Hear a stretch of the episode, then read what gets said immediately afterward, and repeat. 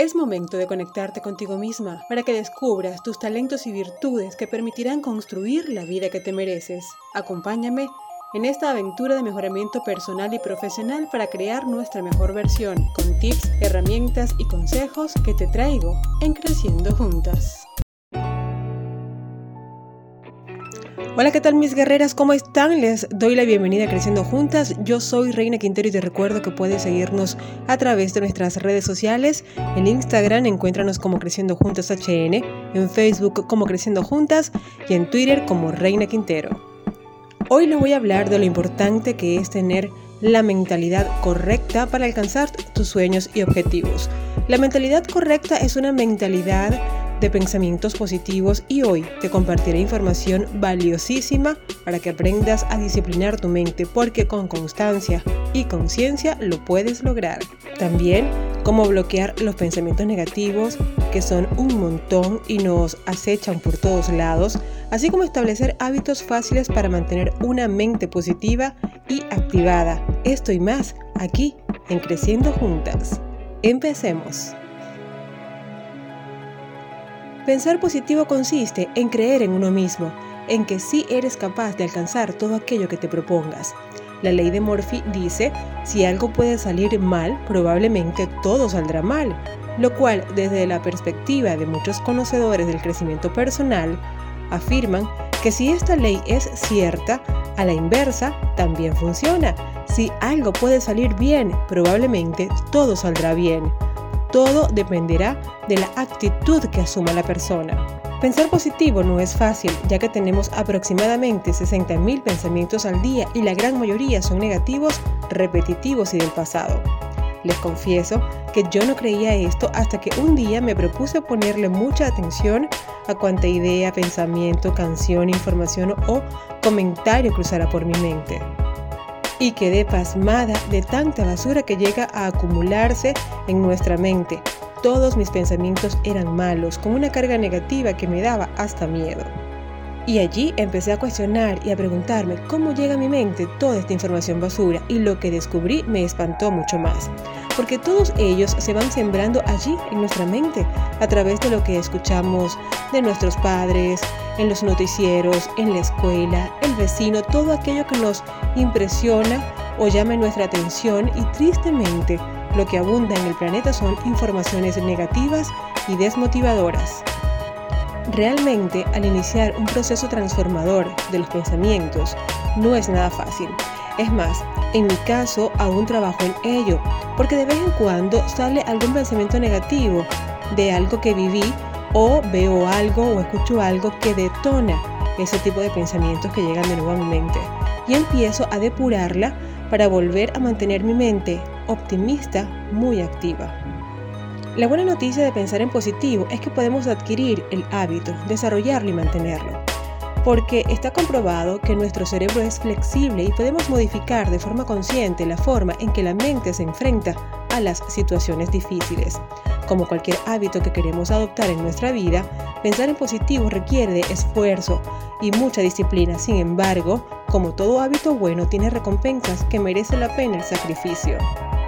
Al convertirte en un amante del pensamiento positivo, tu optimismo se fortalece mejorando tu salud, reduciendo tus niveles de estrés, te facilita el camino hacia el logro de los objetivos, empezarás a ver tu mundo desde otra perspectiva, más esperanzadora, y en consecuencia serás más feliz contigo misma y con todos los demás.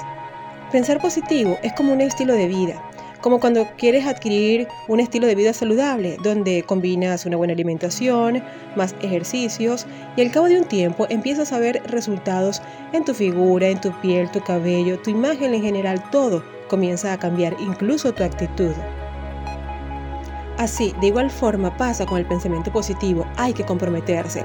Pero así como es importante estar al pendiente de depurar los pensamientos negativos de nuestra mente. Igual es importante desconectar nuestra vida de conversaciones negativas, información basura, películas o series de violencia, música que incite al odio y todo aquello que puede perjudicar nuestra mente, nuestros pensamientos y por supuesto nuestra vida. Y seguramente te preguntarás, ok Reina, ¿y cómo depuras tú tu mente cuando llegan a ti los pensamientos negativos? Pues yo lo hago de diferentes maneras. Utilizo herramientas que lo hacía de forma empírica, lo hacía de forma espontánea y luego de investigar todo esto del crecimiento personal y cómo hacer que el optimismo siempre esté en mí, mantener siempre los pensamientos positivos eh, en un nivel muy elevado, descubrí que todo lo que yo hago realmente funciona porque estoy alineada con todo lo que los investigadores, científicos y em, autores del crecimiento personal han eh, establecido para poder lograrlo.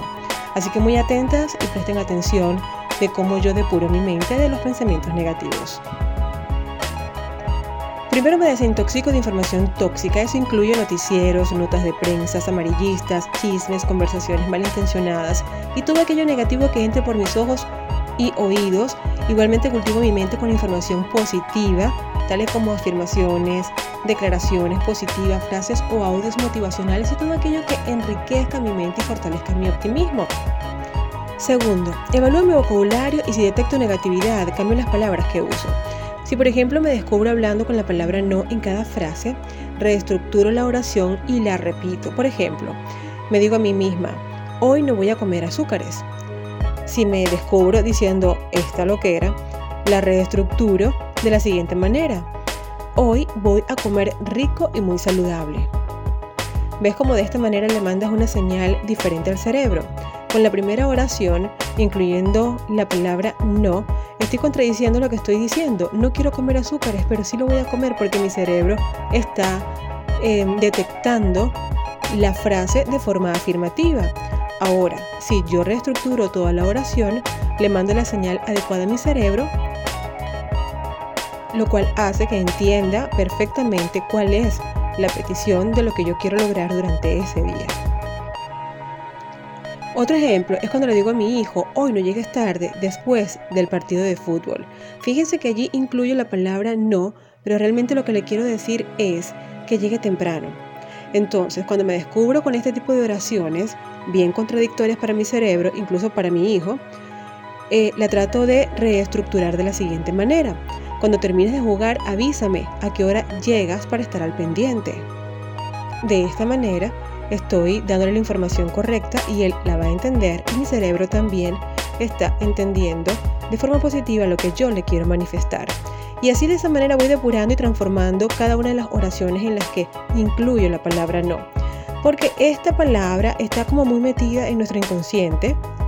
Es como un mal hábito que tenemos allí de tantos no que recibimos cuando éramos pequeños, pequeñas, que nos decían no hagas esto, no hagas lo otro, no te muevas, no te pares.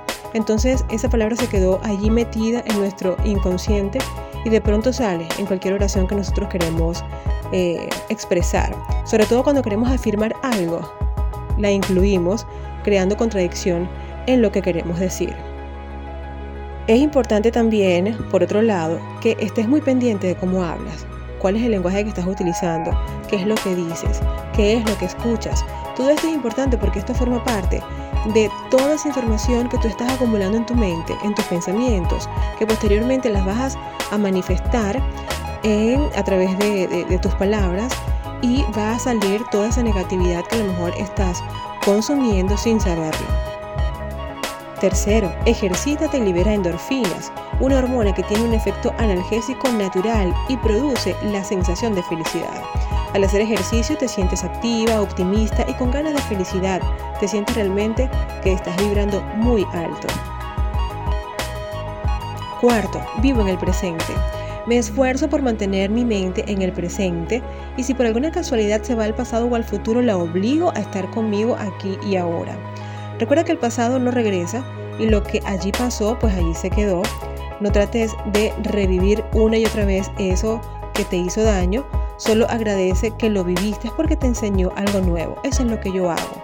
Trato de siempre eh, mantener mi mente en el presente porque el pasado a veces nos descompone el cuerpo y la vida porque empezamos a sentir una serie de emociones que nos perturban y realmente no podemos hacer nada porque el pasado ya pasó. Entonces es importante traer tu mente de nuevo al presente, agradecer lo que tienes y ver cuál fue la lección que debiste haber aprendido de esa situación en el pasado y listo, soltarlo y continuar. El futuro no existe. en el plano físico. Así que no te preocupes, más bien ocupémonos de crear el futuro que queremos a través de las acciones que vamos realizando en el presente, porque solo en el presente es que podemos actuar. Quinto, evita la gente tóxica. Las energías malas se pegan y dañan nuestro entorno. Incluso nos hacen sentir mal físicamente. No te desgastes en cambiar a nadie, solo ocúpate en brillar tú y ser luz en el camino del que te quiera seguir. Sexto, practica la resiliencia y no te dejes abrumar por las circunstancias. No te victimices porque solo tú eres la responsable de lo que te pasa. Evalúate, corrige y avanza aprendiendo de cada situación que te toque vivir. Esa lección que te puso la vida, solo así crecerás como persona y te sentirás mejor contigo misma. Bueno, mis guerreras, con esto me despido. Espero que te haya servido de mucho, pero mucho provecho saber lo importante que es tener una mente positiva. Te recuerdo, síguenos en Instagram, en Facebook y en Twitter para que estemos siempre en contacto. Yo soy Reina Quintero y te espero en un nuevo episodio de Creciendo Juntas.